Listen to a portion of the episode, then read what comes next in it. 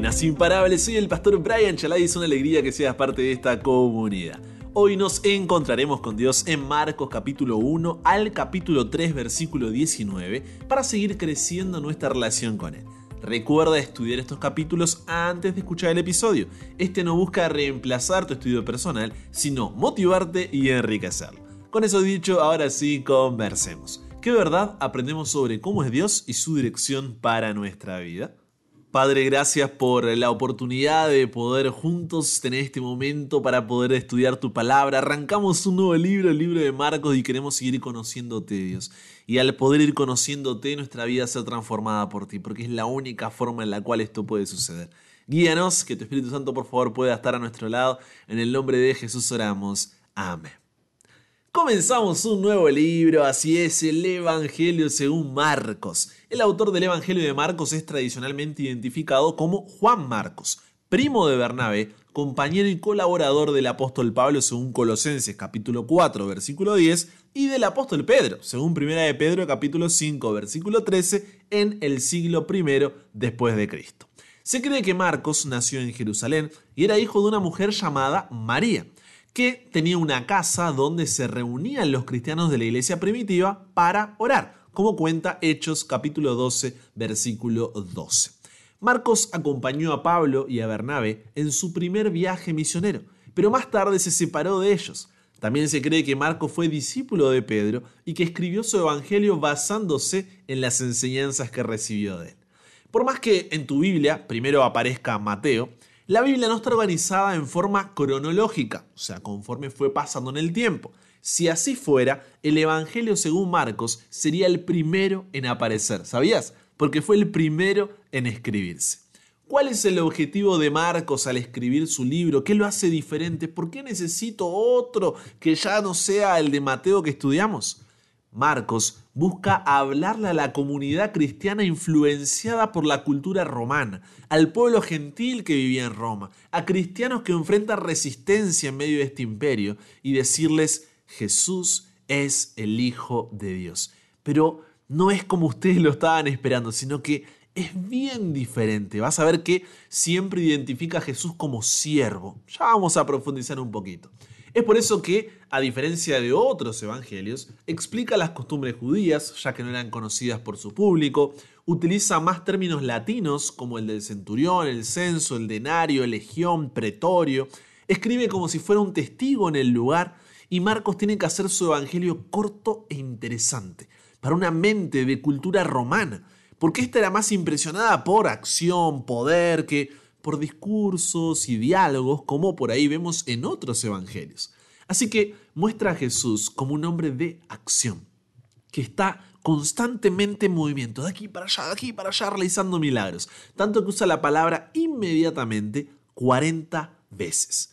Omite muchos elementos encontrados en otros evangelios, sermones, controversias con líderes judíos, nacimiento, muchas de las parábolas, aparición de Jesús después de la tumba. A los romanos esto no les importa. Incluso hace más cortas otras historias porque no las van a necesitar. Para eso organiza su libro en tres actos. Primer acto, Galilea. Segundo acto, el camino de Galilea a Jerusalén. Y tercer acto, Jerusalén. ¿Cuál es el tema de cada uno de estos tres actos? En el primero todo el mundo se pregunta quién es este tal Jesús. En el segundo los discípulos se preguntan quién es Jesús. Y en el tercero presenta a Jesús como rey siervo. A través de Marcos, Dios nos muestra que Él es el único digno de nuestra adoración. Un Dios que no exige esa adoración desde la lejanía de su trono allí en los cielos, sino un Dios que vino a servir y dar su vida en rescate por ti, en rescate por mí. Así que yendo directo a los capítulos leídos hoy, Marcos capítulo 1 versículo 1 comienza diciéndonos la hipótesis que se buscará demostrar en lo que sigue del libro, cuando dice principio del Evangelio de Jesucristo, Hijo de Dios. A partir de allí, Marcos nos va presentando diferentes aspectos cruciales de la identidad divina de Jesús. En Marcos capítulo 1 versículos 1 al 8 presenta el testimonio de la profecía cumplida como una prueba poderosa de que Jesús es quien dijo ser. Por más que su audiencia objetiva no fuera principalmente judía, el cumplimiento de una profecía era respetado también en otras naciones. Por eso vemos, por ejemplo, a los sabios de Oriente yendo a visitar a Jesús de acuerdo a cómo estaba profetizado. En Marcos capítulo 1, versículos 9 al 11, se describe brevemente el bautismo de Jesús, un vínculo crucial entre su divinidad y humanidad, destacando la voz de los cielos que dijo, Tú eres mi Hijo amado, en ti tengo complacencia.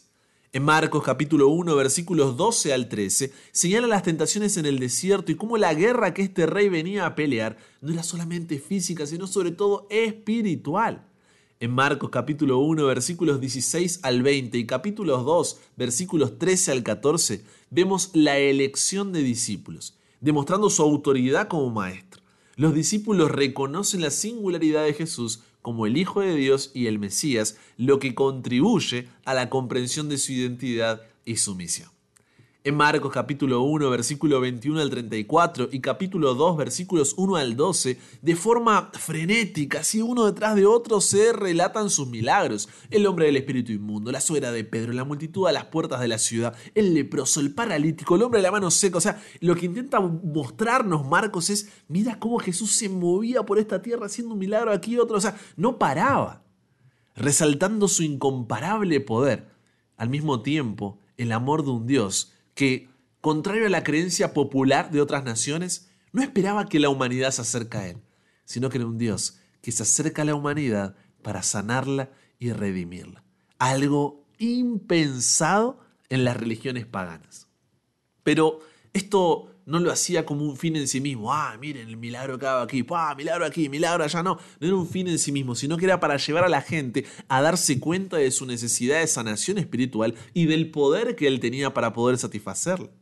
En Marcos capítulo 2, versículo 15 al capítulo 3, versículo 6, se describen enfrentamientos con los líderes religiosos, subrayando la autoridad de Jesús y su ruptura con las tradiciones que estos habían impuesto, revelando una comprensión más profunda y práctica de la ley. ¿Por qué? Porque la ley refleja el carácter de Dios y Jesús es Dios y repetidas veces, como en Marcos capítulo 3 versículo 11, encontraremos el reconocimiento de quién Él es, hasta de los propios demonios, como cuando dice, y los espíritus inmundos, al verle, se postraban delante de Él y daban voces diciendo, tú eres el Hijo de Dios. En conclusión, el Evangelio según Marcos no solo busca convencer a la comunidad cristiana influenciada por la cultura romana, al público gentil, a cristianos que enfrentan resistencia de la divinidad de Jesús, sino que también nos invita a todos a reflexionar sobre quién es Él para nosotros. Al entender que Jesús es el Hijo de Dios, podemos acercarnos a Él con la confianza de que entiende nuestras luchas, alegrías y necesidades él experimentó la vida humana y comprende nuestras emociones y desafíos. Esto nos permite tener una relación más cercana, más auténtica con Él en la oración y nuestra vida diaria. Entender que Jesús es el Hijo de Dios nos permite confiar en su autoridad y soberanía en nuestras vidas. Sabemos que su poder está por encima de cualquier desafío o problema que enfrentemos y que podemos depositar nuestras preocupaciones en sus manos.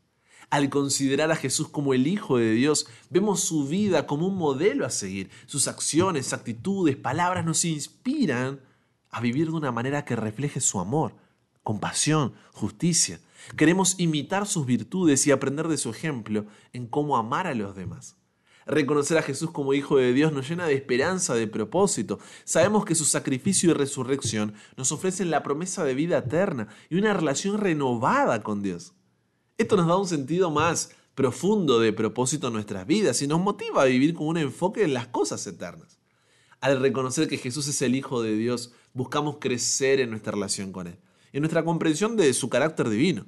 Buscamos conocerlo más profundamente a través de las escrituras y de la comunicación con Él, lo que nos lleva a un crecimiento espiritual constante. Y al entender que Jesús es el Hijo de Dios, reconocemos que su misión trasciende nuestras vidas individuales nos sentimos llamados a ser partes de su misión de amor, reconciliación y redención en el mundo, participando activamente en la difusión de su mensaje del reino. Así que reflexiona sobre cómo te relacionas con Jesús en tu día a día. ¿Quién es Jesús para ti? ¿Es una figura distante o cercana? ¿Cómo influye esta relación en tus decisiones? ¿Cómo influye esta relación en tus acciones? Piensa en lo que representa para ti el hecho de que Jesús sea considerado el Hijo de Dios. ¿Qué emociones o pensamientos despierta en ti este reconocimiento? ¿Cómo impactan tu comprensión de su autoridad, de su amor divino? ¿Consideras has experimentado cambios significativos en tu perspectiva, valores o acciones al reconocer a Jesús como el Hijo de Dios? ¿Ha afectado tu forma de relacionarte con los demás? ¿De, no sé, enfrentar desafíos o de encontrar esperanza en momentos difíciles? Explora cómo has buscado conocer más profundamente a Jesús en su papel como Hijo de Dios. ¿Lees la Biblia con esta perspectiva en mente? ¿Cómo te impacta conocerlo de esta manera en tu desarrollo espiritual, sabiendo que la vida cristiana no se trata de algo que haces, sino alguien con quien te reconcilias y cómo esa relación te transforma por completo? Porque, sabes, cuando reconoces a Jesús como Hijo de Dios, tu vida no puede continuar siendo la misma. Y esto es lo que intenta mostrarnos Marcos desde el arranque. Reconocer quién es Jesús es lo que va a cambiar tu vida de aquí en adelante. Que cada día entonces podamos recordar quién es este Jesús del cual tantas veces hablamos de forma liviana y superficial, entender el sacrificio que Él hizo por nosotros y cómo esto realmente lo cambia todo. Pero ya iremos de a poquito. Por ahora, piensa quién es Jesús para ti y cómo esto transforma tu vida. ¿Conversamos con Dios sobre esto? Padre, gracias porque al reconocer la identidad de Jesús, estar en relación con Él, nuestra vida se transforma. No por solamente nuestra disciplina, esfuerzo y voluntad, sino porque al estar expuestos a un amor tan grande, no podemos resistirnos y poder ser transformados por ese amor. Por lo cual nos entregamos hoy a ti. Ayúdanos a recordar cuán grande ha sido primeramente el hecho de que siquiera te preocupes por nosotros como para poder enviar a tu Hijo a esta tierra. Como para poder, Señor, entregarlo todo por nosotros que no valemos nada. Que podamos al recordar quién eres tú realmente prestar más atención, estar más motivados, ser conscientes del mensaje que estamos leyendo y poder seguir a través de este lente de Marcos de cada día estar ahí al lado de Jesús y los discípulos, poder estar cada día más cerca tuyo y crecer en nuestra relación contigo. Nos entregamos hoy a ti, Dios. Cámbianos, renuévanos, transfórmanos, somos tuyos. En el nombre de Jesús oramos. Amén. Con eso llegamos al final. Comparte con otros lo que aprendiste hoy. Súmate a la comunidad en WhatsApp totalmente gratis si todavía no lo has hecho para recibir una notificación en tu celular cada mañana, escuchar los episodios sin conexión, tener material extra, hacer tus preguntas, acceder a contenido exclusivo y te espero en el siguiente para que nunca pares de aprender y nunca pares de crecer. ¿Por qué? Porque hasta el cielo no paramos.